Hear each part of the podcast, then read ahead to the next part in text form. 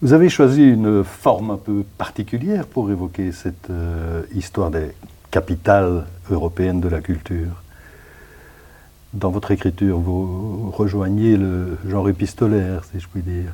Alors quel est l'intérêt de choisir cette formule? Ah, je pense que c'est une formule originale qui peut aider euh, le lecteur euh, à se familiariser avec un, sujet peut-être méconnu. D'autre part, cette idée m'est venue lors de l'entretien que j'ai pu avoir avec Jack Lang, qui était ministre de la Culture dans les années 80 et qui a participé à la mise sur orbite des premières capitales européennes de la culture. Et je me suis dit, mais pourquoi euh, ne pas passer en mode narratif, mais avec euh, Jack Lang comme narrateur? Alors, euh, cette idée m'est venue lorsque je, m'entretenais avec lui et lorsqu'il évoquait toute une série d'éléments et d'événements relatifs aux capitales européennes de la culture. Et, alors il m'a dit, mais j'ai pas le temps de l'écrire. J'ai dit non, c'est moi qui l'écrirai, mais c'est vous qui êtes le narrateur, donc quand on dira je, c'est Jacques Lang. Mais je vous promets de vous soumettre le manuscrit. Je lui ai soumis le manuscrit et il a donné son accord complet. Mais il me semble que ça permet d'insister sur autre chose aussi. C'est sur la subjectivité des rapports entre euh, un certain nombre de personnages éminents euh, du monde politique. Et en particulier ici, d'une amitié euh, authentique entre Jack Lang et Mélina Mercouri, puisque votre livre a comme partie de titre, en tout cas, de la culture, pardon, un rêve de Mélina. Mélina, c'est Mélina Mercouri, bien entendu, puisque, en, quelque sorte, l'idée vient d'elle et Jack Lang a embrayé, en fait. Exactement, exactement, c'est ce qu'il m'a raconté. Et c'est ça que je voulais tirer au clair, parce que les documents officiels étaient assez imprécis, disons. On disait dans les années 83 euh, sur une idée de Mélina Mercouri, ou bien on ne disait rien, ou bien... Euh, et donc je, je, voulais vraiment en avoir le cœur net, et comme Mélina Mercouri est, décédée en, 1994, euh, la seule personne encore vivante qui était à l'origine de ces affaires ayant joué un rôle effectif, c'était Jack Lang. Et c'est pour ça que je lui ai envoyé un message euh, sur la page Facebook de son Institut du, monde arabe, euh, qu'il préside mhm. depuis plusieurs années. Il m'a répondu euh, dans, les, dans les deux heures, via Facebook. Il m'a répondu, il prenait contact avec mon secrétariat. Je voyage beaucoup dans les capitales arabes, mais on va essayer de trouver une date pour que je vous raconte ça. Et donc il m'a raconté ça. Mais c'est vrai que avant même qu'ils soient tous les deux ministres euh, de la culture, chacun dans son pays, ils se connaissaient. Euh, elle avait vécu en France euh, à l'époque. En exil, hein. Oui, en exil, donc à l'époque de la dictature des colonels. Elle était connue, bien sûr, comme actrice, puis comme chanteuse, actrice de théâtre, actrice de film. Euh, il était plus jeune qu'elle, mais lui, il se passionnait pour le théâtre, donc il l'avait vu une première fois de loin à Épidore. Euh, il avait constaté déjà sa popularité très grande euh, parmi les Grecs. Et elle avait aussi contribué à une opération que Jack Lang avait montée pour les premières élections européennes. Euh, en 1979, euh, le, printemps des, le, printemps des, socialistes, européens. Et alors, elle était venue, elle était venue à Paris, à, Lille, je crois aussi, et donc euh, elle avait rencontré un franc succès. Depuis là, ils étaient très amis, et puis les circonstances ont fait qu'ils se sont retrouvés tous les deux ministres à partir de 81, puisque Mitterrand gagne l'élection présidentielle au printemps, et quelques semaines plus tard, les socialistes gagnent les élections en Grèce. Et donc, il y a deux ministres de la Culture. Euh, qui sont en fait euh, pas des politiciens classiques. Euh, Mélina, certainement pas. on lui a proposé, alors qu'elle n'avait jamais fait de politique, elle avait bien eu un père et un grand-père qui avaient fait un peu de politique, mais elle-même pas. et elle se trouve bombardée à, la tête du ministère grec de la Culture. Et c'était également cette année-là que la Grèce entre dans les communautés européennes, qui allait devenir l'Union européenne, les communautés européennes, non, nouveaux membres. Jack Lang, euh, c'est un personnage assez flamboyant, débordant d'idées, euh, qui, a son indépendance d'esprit, euh, qui a... s'est intéressé à beaucoup de choses, qui est juriste de formation. Oui, c'est ça, c'est un juriste d'abord. Hein, absolument. Et il, a passionné de théâtre, entre autres. Il hein, s'est passionné de théâtre. Et donc, il était au sein du Parti socialiste français euh, dans, ses meilleures heures, puisqu'aujourd'hui, c'est plus tout à fait ça. Euh, il était chargé de la culture, il avait la confiance du président, du futur président, puis il, reçoit ce poste de ministre de la Culture, euh, pour lequel le budget sera doublé. Et donc, il, se retrouve, il, se parle au téléphone, Mélina et lui, et à cette époque-là, les ministres de la culture des, pays membres des communautés européennes ne se voyaient pas. Il n'y avait pas, comme vous avez le Conseil des ministres de l'Agriculture, Conseil des ministres des Finances, etc. Il n'y avait pas ça.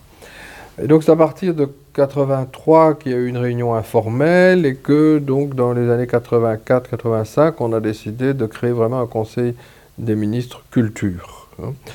Euh, encore qu'il y avait beaucoup de réticence de la part de, certains États membres qui trouvaient que euh, la CE, comme on disait, n'avait rien à faire avec la culture. Euh, que... En plus, il y avait des pays où il n'y avait pas de ministre national de la culture.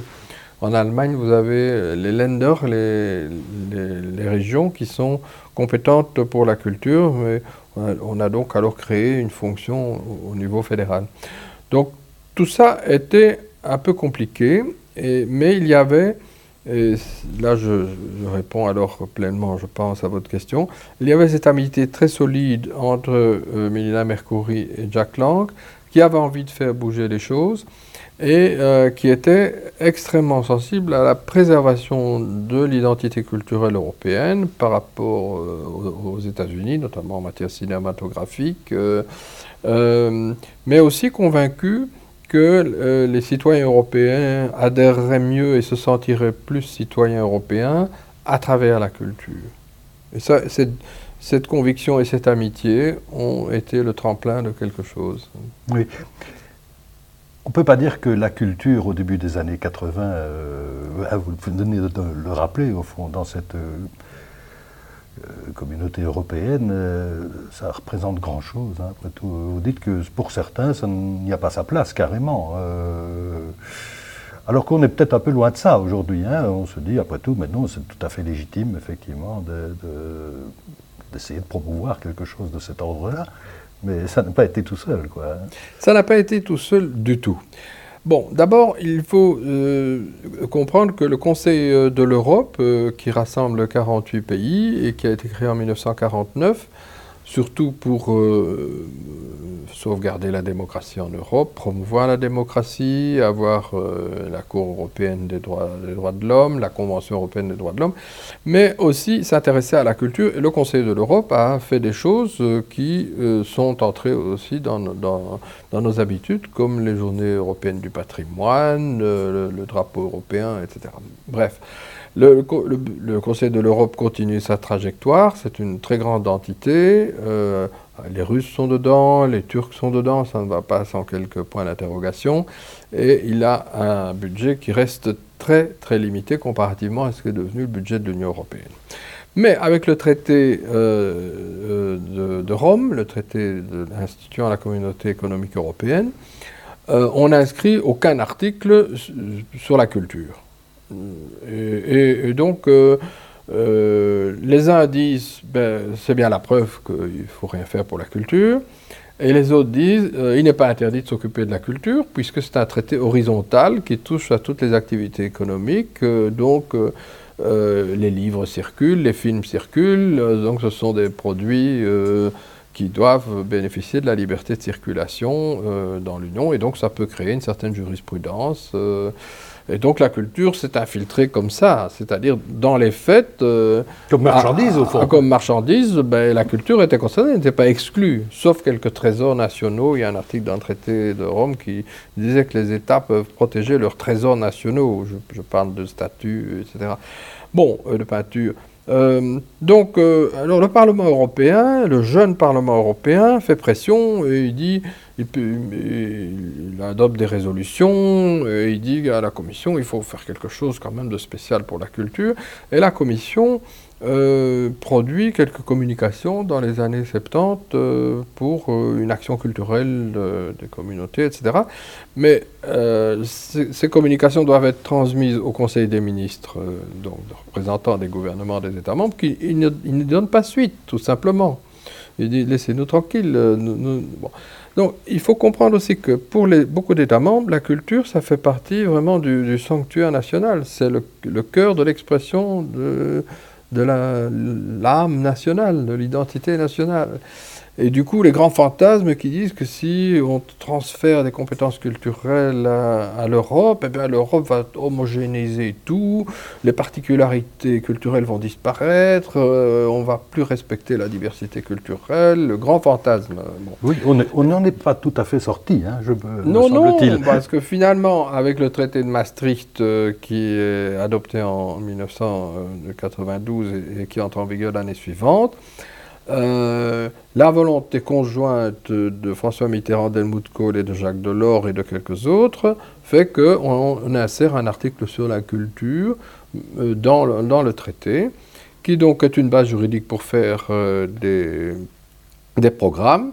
C'est comme ça que vous avez le programme Culture 2000 depuis l'année 2000. maintenant, le programme Culture 2007, maintenant ça s'appelle Europe créative, dans lequel vous avez le programme Média, qui était un peu plus ancien, et le programme Culture, qui permet de financer une, série de choses. Mais les capitales européennes euh, de la culture sont antérieures, parce que c'était une décision intergouvernementale, donc du Conseil des ministres. C'est la première décision vraie qu'a pris, le Conseil des ministres de la culture en 1985. Et euh, euh, il, n'était pas indispensable d'avoir une base dans le traité, il suffisait de dire que les ministres ont décidé, donc les, gouvernements sont d'accord. Ben, il fallait évidemment obtenir que tous les gouvernements soient d'accord. Donc, entre le moment où Mélina Mercouri a cette idée et le moment où tout le monde est d'accord de lancer l'affaire, ça prend environ euh, un an et demi, deux ans. Mhm. Oui, et son idée, c'était quoi euh, au départ? Parce que ce n'est pas innocent que ça émane d'une grecque. Il n'est pas innocent du tout. Et euh, les, Grecs sont très passionnés de culture, ça, leur reste euh, vraiment dans les gènes. Et lorsqu'ils arrivent dans cette communauté, euh, leur première réaction aussi est de se dire mais pourquoi est-ce qu'on ne fait rien pour la culture dans cet ensemble où nous adhérons Nous, Grecs, euh, nous sommes à la base de cette civilisation européenne, nous avons une certaine légitimité à demander qu'on fasse quelque chose pour la culture. Euh, donc, euh, Mélina Mercouri était tout à fait en phase avec ce que pensait la majorité de la population grecque. J'ajoute comme ancien fonctionnaire européen que j'ai rencontré pas mal de Grecs au sein de l'institution, mais beaucoup euh, orientent leur carrière euh, vers des responsabilités liées à la culture, à la citoyenneté, etc. Et ce sont souvent les plus motivés par, ces domaines aussi. Donc ça a joué aussi, euh, mais il fallait que la mayonnaise prenne avec d'autres pays. Alors, l'idée initiale, là, alors c'est sur la base de ce que Jack Lang m'a raconté, il y avait donc une réunion des ministres qui était prévue en, novembre 83. Euh, et euh, il vient la veille pour euh, dîner avec elle le soir et ils regardent ensemble l'ordre du jour qui a été préparé par les fonctionnaires. Et ils trouvent qu'il n'y a rien de très original là-dedans, c'est plutôt terne, c'est plutôt convenu. Et alors, euh, ils se mettent chacun à refaire le monde avec leurs idées. Lui parle d'un fonds spécial pour le cinéma, et elle vient avec cette idée que tour à tour, euh, chaque une ville d'un oui, ça ne s'appelait pas capitale encore hein, à l'époque. Voilà, hein. ce serait la ville européenne. Le premier, la première expression, ça a été ville européenne de la culture. Mais l'idée, c'est de faire une tournante. Donc, chaque année, c'est le tour d'un des pays. Et euh, on, choisit dans, ce pays une ville qui a un profil culturel et qui va faire des manifestations culturelles de, dimension européenne, ce qui va permettre à des artistes européens d'autres pays que de celui qui a la ville, de se produire euh, et, de rayonner. ça, ça, ça, va montrer aussi euh, l'unité culturelle de, de, cette Europe. voilà. ça, c'est l'idée. quand même un point délicat, hein, parce que bon si on refait l'histoire de l'Europe et des membres de, cette Europe, ce n'est pas simple à, harmoniser, si je puis dire, hein, parce que bon, c'est quand même beaucoup d'histoires de conflits, euh, d'occupation des uns par les autres, et ainsi de suite. Enfin, je veux dire que c'est une histoire qui n'est dont, je dirais, l'unité européenne ne, sort pas avec évidence, d'une certaine manière. Ou alors il faut le mettre sur un autre plan. Bon, notre histoire est, tragique et hein. nous avons passé, nous Européens, passé euh, plus de temps à nous faire la guerre qu'à avoir la paix.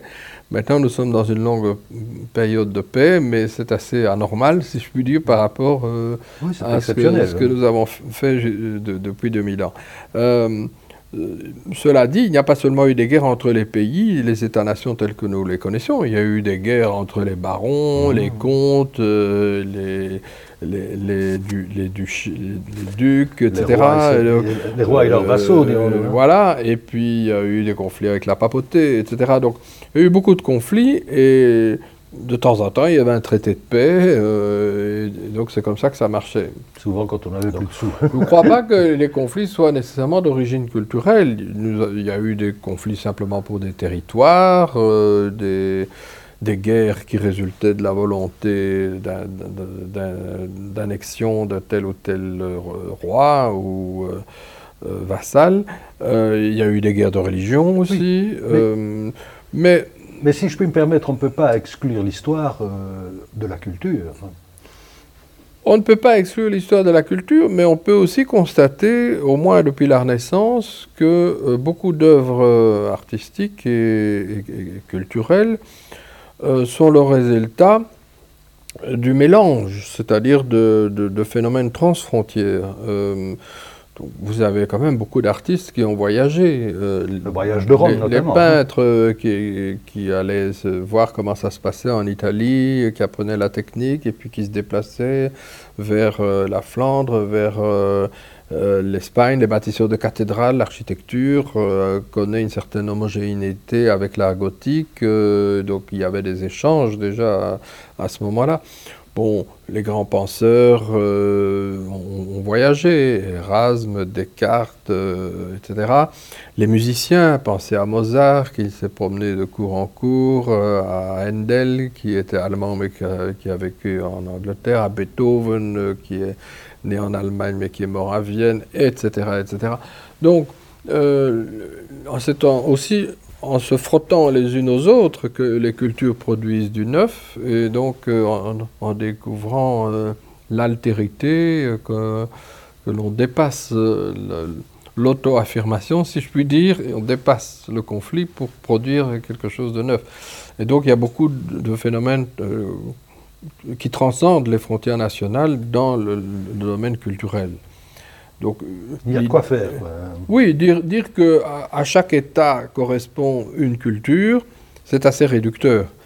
Euh, d'abord, il y a des États qui sont pluriculturels. Nous sommes ici dans un État pluriculturel, la Belgique, mais il y a aussi euh, des, mélanges. Prenez la culture basque, par exemple, elle est à, cheval sur, euh, sur deux pays bon, il y a, vraiment des, des, c'est pas des zones grises, mais ce sont des, zones euh, euh, qui, qui ne permettent pas, comme sont tentés de le faire les diplomates, et comme on peut le déduire en lisant le traité, le, traité de Maastricht et l'article sur la culture, qui ne permettent pas simplement de dire que à chaque État correspond une culture et que chaque État défend sa culture. Euh, c'est un peu plus compliqué que ça. Mmh. Mais euh, j'anticipe peut-être un peu, mais si je vous ai bien lu, tout de même, dans la succession de ces villes européennes de la culture qui vont devenir en 1995, si j'ai bonne mémoire, euh, les capitales européennes de la culture, la difficulté, euh, une des difficultés principales, c'est de mettre en avant cet aspect unificateur, si je puis dire, de l'Europe chacun a quand même, je dirais, euh, malgré lui, tendance à tirer un peu la couverture euh, au local plutôt qu'à ce qui transcende les frontières. Oui, ça c'est vrai, et c'est pour ça que le mode de décision est important. Donc, Comment on attribue Comment on attribue le label de capitale européenne de la culture? C'est important parce que la dimension européenne du projet fait partie euh, d'une des, des, exigences pour être qualifié. Donc, dans les premières années, les gouvernements nationaux euh, disaient Ah, c'est mon tour, euh, j'ai choisi telle ville pour être capitale européenne de la culture. La Grèce a euh, inauguré les choses. Euh, Mélina C'est symbolique, au fond, à peine. Hein, symbolique, ça venait de chez eux. Et puis ça permettait de dire nous le faisons. Et puis après, vous faites. Euh, bon. donc la décision de créer les villes européennes de la culture a été prise au printemps 85, alors que Athènes était déjà occupée déjà à, lancé le à mouvement, faire les, les, les, choses pour être ville européenne de la culture. Bon, donc, euh, après est, est, venue Florence, qui était une ville euh, indiscutable. Euh, indiscutablement culturelle, etc. Il y a eu un, une sorte de Big Bang quand euh, Madame Thatcher a décidé que, que, ce serait Glasgow, qui n'avait pas vraiment une image culturelle. Euh, mais là, ce qui s'est passé, c'est qu'à cette occasion-là, on a régénéré la, la, ville. Donc, on, et, et, de plus en plus, le fait d'être capitale européenne de la culture permet de bénéficier de fonds supplémentaires pour réanimer les quartiers, pour reconfigurer la ville, pour transformer des vieilles industries en des industries nouvelles, audiovisuelles, culturelles, etc. Euh, et, donc ça c'est incroyable, comme ça, peut avoir regardé Lille par exemple, qui a été la capitale européenne de la culture en 2004. Euh, ben, L'île d'avant et l'île d'après, c'est pas la même chose du tout. Donc euh, là, il y a eu un saut. Mais euh, je m'écarte de votre oui, question. Vous étiez à Glasgow. Hein, euh, je, Glasgow a été euh, une opération de, de régénérescence aussi. Euh, vous, vous, me demandiez je, je, comment, demande, comment on peut faire entrer l'Europe dans oui, le, le, phénomène. D'autant que ça a l'air un peu difficile. C'est assez difficile et c'est pour ça que petit à petit, on a eu plusieurs phases avec chaque fois des décisions qui donnaient plus de poids au jury européen. Bon. Donc c'est plus simplement euh, les, gouvernements nationaux qui, disent voilà, euh, ce sera telle ville.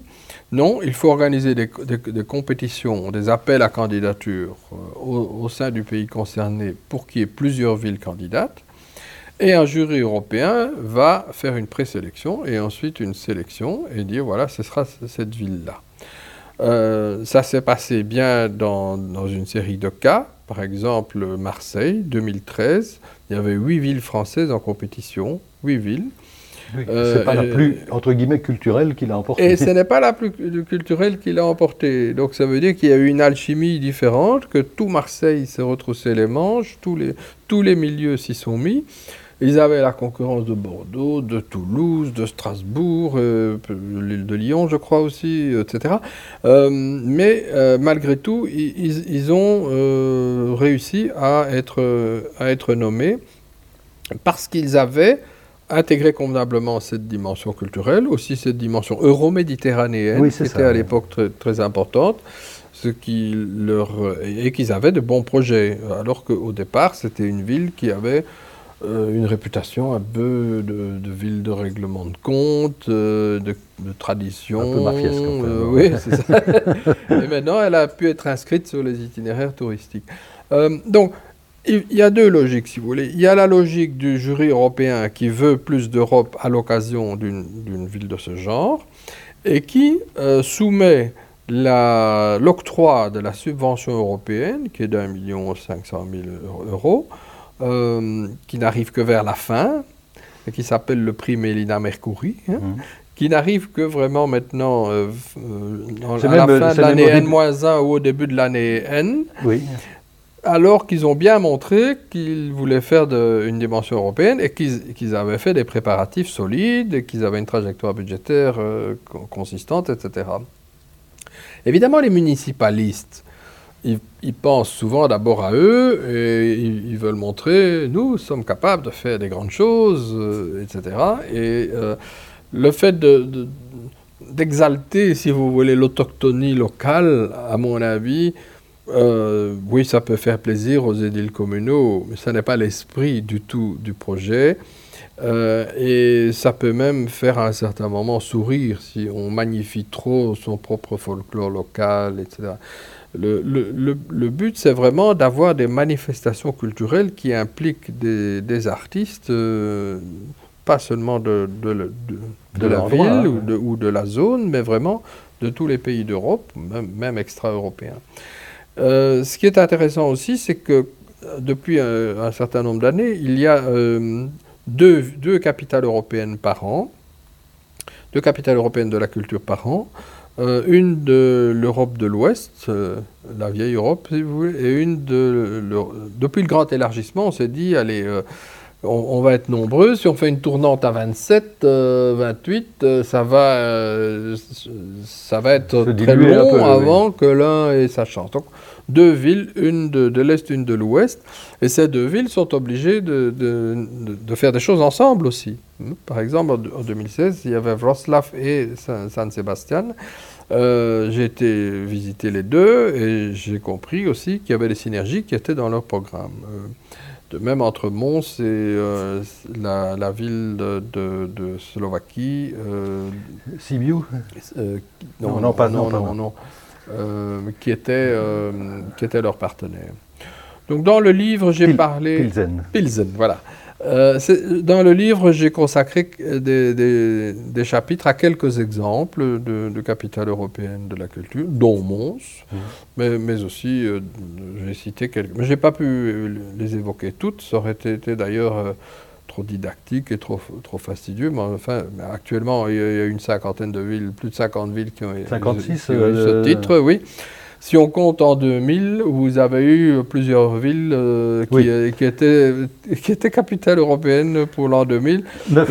neuf, mais, mais en fait, c'était une mauvaise décision. C'était le résultat de l'impossibilité euh, des décideurs de, se mettre d'accord sur en cette année fétiche qui était l'an 2000, qui aurait euh, le, tout, le monde tout, le monde le voulait, tout le monde l'a eu en quelque voilà, sorte. Voilà, oui, mais c'était pas finalement tout le monde, aucun ne l'était vraiment. mais ceci dit, ça illustre quand même quelque chose euh, sur lequel vous assistez aussi, qui est une sorte de rapport de force entre le monde culturel et le monde politique. Hein. Euh, je veux dire qu'on a de cesse d'un côté que d'essayer de, de, minimiser autant que possible euh, l'influence euh, de l'autre. en tout cas, le, monde culturel aimerait avoir sa propre autonomie et donc essayer d'écarter des, ambitions politiques qui peuvent éventuellement s'exprimer à ces occasions. Oui, et c'est pour ça qu'il est bon de créer une, entité indépendante de l'autorité communale ou de, la, ville, donc une fondation ou quelque chose que, les managers, si, je puis dire, de, l'opération euh, ne, soient pas euh, des purs politiques, même si on ne peut les mettre... Bon, les élus ont une légitimité, on ne peut pas les mettre... Euh, tout à fait en dehors du coup. Mais enfin, il faut que l'opération euh, capitale européenne de la culture euh, soit euh, confiée à des équipes spécialisées qui peuvent trouver aussi les, bons, les bons accords et les bons contacts avec tous les milieux artistiques qui pratiquent plusieurs langues, qui aussi cherche à faire remonter des projets qui puissent venir de la population, euh, qui puissent impliquer les quartiers, etc. Et donc, c'est en fait d'une grande richesse et d'une grande complexité de préparer un bon dossier pour être capitale européenne de la culture et d'avoir ensuite un impact économique durable. Oui, vous tordez le coup euh, au passage à ce qui semble être une légende, c'est qu'un euro investi dans la culture, c'est à terme 6 euros. Euh, ça vous paraît un peu optimiste quand même C'est une phrase qui est sortie, je crois, à l'époque de, de l'île 2004. Euh, il y a peut-être des économistes qui croient à ça, mais ça me paraît un peu excessif et ça ne me paraît pas valable erga omnes, comme on dit, ça ne me mmh. paraît pas valable partout. Et tout le temps. Euh, donc je, pense que investir dans la culture, en général, est une, est une bonne idée. Et de, vous savez que l'industrie des, des, communications, euh, les, iPads, les iPods, euh, tout, tout, tout, ce qui est a besoin quand même de, créateurs. Il faut des nouvelles musiques, il faut des nouveaux textes. je prendrais peut-être un exemple, mais qui vient d'ailleurs. Euh, si Sony a racheté CBS, c'était parce qu'il y avait un catalogue de disques qui permettait de vendre les tourne-disques, enfin. Oui, oui, oui, oui. Hein donc, donc, donc, les, les industries de, de l'électronique, de la communication, etc., ont besoin au cœur d'avoir des créateurs qui continuent à être motivés, à être rémunérés convenablement, etc. si vous, si vous enlevez les, les, les, compositeurs de chansons, les compositeurs de musique, les écrivains, les, les peintres, etc., vous n'avez plus de renouvellement. Et à, ce moment-là, il y a euh, forcément une, chute de, de l'appétence des gens pour ces technologies et ces, objets. Et une diminution de, concomitante du, business. Hein. oui. Enfin, certaines études ont montré que le secteur culturel au sens large, en incluant l'architecture aussi, le design, etc., euh, euh, a, une croissance plus rapide que la moyenne de l'économie. Dans l'Union européenne. C'est un peu étonnant parce qu'on a souvent l'image de subventions culturelles, par exemple, hein, qui sont un peu comme des pots de chagrin euh, de nos jours, qui ont tendance à se réduire, en tout cas dans les États nationaux. Euh, euh, à partir de la crise de 2008-2009, les, États ont commencé à lancer des politiques d'austérité et le, le, secteur culturel a quand même été raboté on a très bien senti, à l'époque j'étais encore à la commission, alors ils, étaient encore plus nombreux à rentrer des propositions euh, dans le cadre des programmes européens parce qu'ils espéraient compenser euh, ce qu'ils n'avaient pas obtenu euh, au, niveau national et qui était souvent récurrent. bon, et qui ne l'était plus. Et qui ne l'était plus. Mais, mais, enfin, disons que les capitales européennes de la culture, c'est assez particulier parce que c'est une opération exceptionnelle qui qui constitue pour une ville le moment le plus intensément culturel qu'elle puisse vivre euh, avant longtemps. Ça, les gens s'en souviennent en général. Et alors, une autre question, donc, c'est de savoir s'il euh, y a une durabilité de l'effet économique. Par exemple, bon, on ouvre des hôtels, on ouvre des commerces l'année X. Mmh. il faut, il faut voir hein. cuite, après. Et dans quelle mesure est-ce que c'était, c'était du solide? Bon. Et ça, ça peut varier évidemment euh, d'une situation à l'autre. Euh, l'investissement de l'Union européenne euh, est, assez faible comparativement à ce qui est nécessaire pour faire. Vous parlez souvent de. Ça tourne autour de 50, 60, 70 millions d'euros d'investissement. Euh, enfin pour donner un ordre de grandeur, mais il y a un million et demi seulement euh, de, la communauté européenne. et qui viennent très tard. Donc ils doivent aussi, euh, mobiliser plusieurs années avant, même s'ils ne sont pas sûrs d'être sélectionnés, ils doivent déjà savoir comment financer. Et donc ils vont financer par le, budget de la ville, mais ils vont aussi trouver les sponsors du, privé, ils vont essayer d'obtenir une aide de, de, la région, de la province, de l'État central, et donc c'est une, multiplicité de sources qui, vont permettre de financer une telle opération. Et ils doivent aussi évaluer les, bénéfices qu'ils vont faire avec la billetterie, etc. Les rentrées. Voilà, les rentrées. Euh, donc, donc tout ça est, assez compliqué. Euh, mais euh, pour, une, pour une population, ça reste un événement majeur. Euh, ce qui est important aussi, c'est que le nombre de visiteurs non seulement soit élevé, mais soit diversifié. C'est-à-dire qu'il y ait d'autres Européens qui aient fait le déplacement. Pas seulement des artistes qui viennent se produire, mais aussi euh, des gens qui se disent tiens, euh, je vais y aller. et donc ça peut varier aussi d'un pays à l'autre. On constate quand même que lorsque les gens prennent des vacances, il, peut y avoir un impact de, de se dire puisque nous allons plutôt vers cette région-là, nous allons faire un crochet ou passer quelques jours euh, dans la capitale culturelle européenne. Ça, hmm. oui, on a vu avec Marseille, par exemple. On dresse un bilan, au fond. Euh, en tout cas, la Commission commande un bilan euh, hein, des, résultats de, ce qu'ont produit ces capitales culturelles européennes. Vous dites qu'ils sont d'abord assez peu lus. Bah, écoutez, c'est l'impression que j'ai, euh, mais je, n'ai pas de statistiques euh, disponibles. bon, je, tenais à parler de ces, évaluations parce que je pense que c'est un élément important que, euh, que les villes ne s'auto-évaluent pas. Bon, Mons a fait une étude aussi pour faire son bilan, ben ça, c'est toujours un peu de l'autoglorification. Il faut quelqu'un qui, qui ait du recul. Donc, euh, on confie ça à des consultants euh, qui ne sont mm. pas jugés partis. Et donc, je, reste évidemment tout à fait favorable à ce qu'il y ait ce genre d'évaluation et, qu'elle soit accessible sur Internet, etc. Mais euh, je, ne suis pas sûr que les citoyens lisent cela et ni que les futurs responsables de capital en tirent des, conclusions euh, définitives euh, ou, importantes. Mais peut-être que, je me trompe. Bon, on en vient éventuellement aussi à la question d'un bilan global qu'on peut dresser. Ce que vous faites, hein, bien entendu. Il y a très clairement des choses euh, positives, des choses euh, euh, moins, moins positives, dirons-nous. Il y a encore des, des, points à améliorer, très clairement.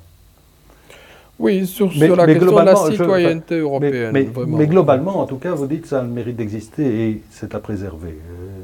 Oui, bien sûr, mais c'est inégal parce qu'il y a des, Oui, il y a des, succès, il y a des ratages. Il y a des succès et des ratages, il y a des, parfois il y a des, gros, des, budgets mal préparés, ça devient un gouffre à millions, ou bien euh, il y a tel ou tel événement qui fait que le public n'est pas au rendez-vous, euh, il y a un déficit de conception, euh, il peut y avoir des tas d'explications.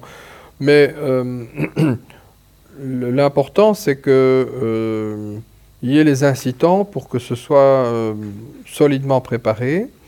Mais ce qui serait intéressant, c'est d'affiner le sentiment de citoyenneté avant, pendant et après. De citoyenneté européenne, hein, euh, hmm. avant, pendant et après. Actuellement, on ne sait pas dire si euh, les Montois se sentent plus européens qu'ils ne le sentaient avant. On n'a pas mesuré ça. et on ne le fait pas ailleurs. Bon, or, la question de la citoyenneté européenne est quand même d'abord une, des motivations de Mélina Mercouri à l'origine, et, de Jack Lang et des autres.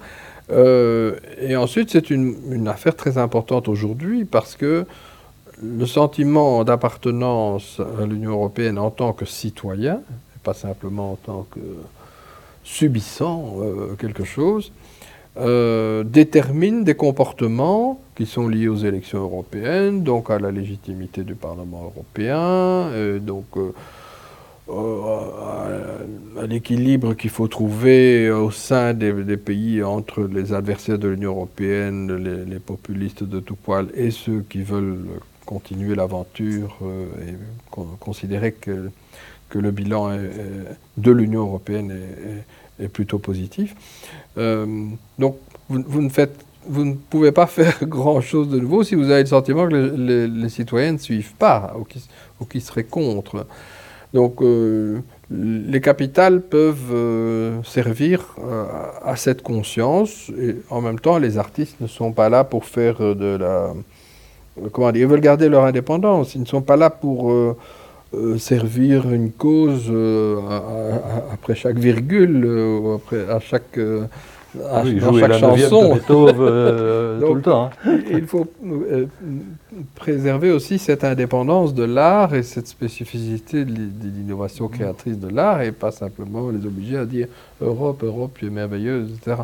Donc tout ça est assez, assez complexe. Bon, dans l'ensemble, je crois que l'affaire est eh bien parti. Euh, personne n'imagine renoncer à cette euh, manifestation annuelle. Euh, donc il y a maintenant un planning qui est fait jusqu'au-delà de 2030. et les villes, il y a un désir des villes d'obtenir ce, label. Hein. Donc je rappelle que ce label n'est donné, en fait la subvention est donnée très tard et elle s'appelle le prix Mélina Mercouri. Mmh. Hein, en hommage, etc. Euh, mais le, ce n'est pas le montant budgétaire qui est important, c'est le label. Et le label vous ouvre des portes alors aussi à la Banque européenne d'investissement, auprès de toute une série de partenaires euh, privés, euh, régionaux et locaux, dans les médias. Les médias font quand même beaucoup pour donner de, de, la visibilité à ces, à ces capitales. Euh, donc il, n'est pas, euh, il n'est pas insignifiant que, que, les villes cherchent à avoir ce label. Euh, Ça donne une ça peut donner en tout cas une impulsion dont on peut garder la trace. oui, sûrement. Et donc j'ai essayé de, de, montrer à travers une correspondance fictive, on mhm. revient au, style épistolaire entre euh, Jack Lang et, Mélina, euh, puisqu'à un certain moment, mais, elle correspondance épistolaire posthume, mais à laquelle elle répond tout de même. Ah oui. Mais ça, c'est le caractère un petit peu surréaliste de l'ouvrage qui est ce que permet la, la, liberté, la liberté littéraire. Euh, oui, je ne sais pas de quel degré d'amour il vivait à deux. Non, non, mais je, parce que euh, mais, tout de même, euh, je veux dire que le, portrait de, de Mélina, Mercouri est, assez favorable et plaisant, si je puis dire. Hein. Ben, je pense que c'était une belle, gentille, engagée. Qui devait gagner à être connue, oui. Et Bon, Jack Lang a été le seul non-grec à, être autorisé à prendre la parole, à, ses funérailles. Il a été informé très, très tardivement. Il a C'était pas autorisé, on lui a demandé. On lui a demandé, oui, oui. Et il a rédigé à la hâte, euh, la nuit, dans son hôtel, euh, euh, son intervention, dont j'ai cité quelques extraits. Donc, oui, la grécité incarnée. le mot grécité, oui, c'est effectivement un terme qu'ils utilisaient. Donc je, crois que j'ai aussi imaginé que de Sirius ou d'outre-tombe, comme vous voulez, Mélina assiste à la suite des, des, capitales. Qu'en penserait-elle et, euh, donne son avis, ou en fait tout ça est un peu dilué dans, mhm. un, dans une espèce de... forme poétique, hein, pour le moins. De forme poétique. Euh, et donc, euh, oui, cet ouvrage est, est à la fois constitué de, données précises et vérifiées, d'une enquête assez minutieuse, et en même temps euh, donne une allure littéraire et, un peu de lyrisme après tout qui, euh, dans, ce projet, qui à mon avis euh, agrémente la lecture, et donc ça fait quelque chose d'assez spécial pour un livre édité par une académie, mais ça montre aussi l'ouverture de l'académie à des, euh, des audaces un peu transgenres. Euh, c'est en tout cas, il me semble, le profil de ce livre. Je vous remercie. C'est moi qui vous remercie.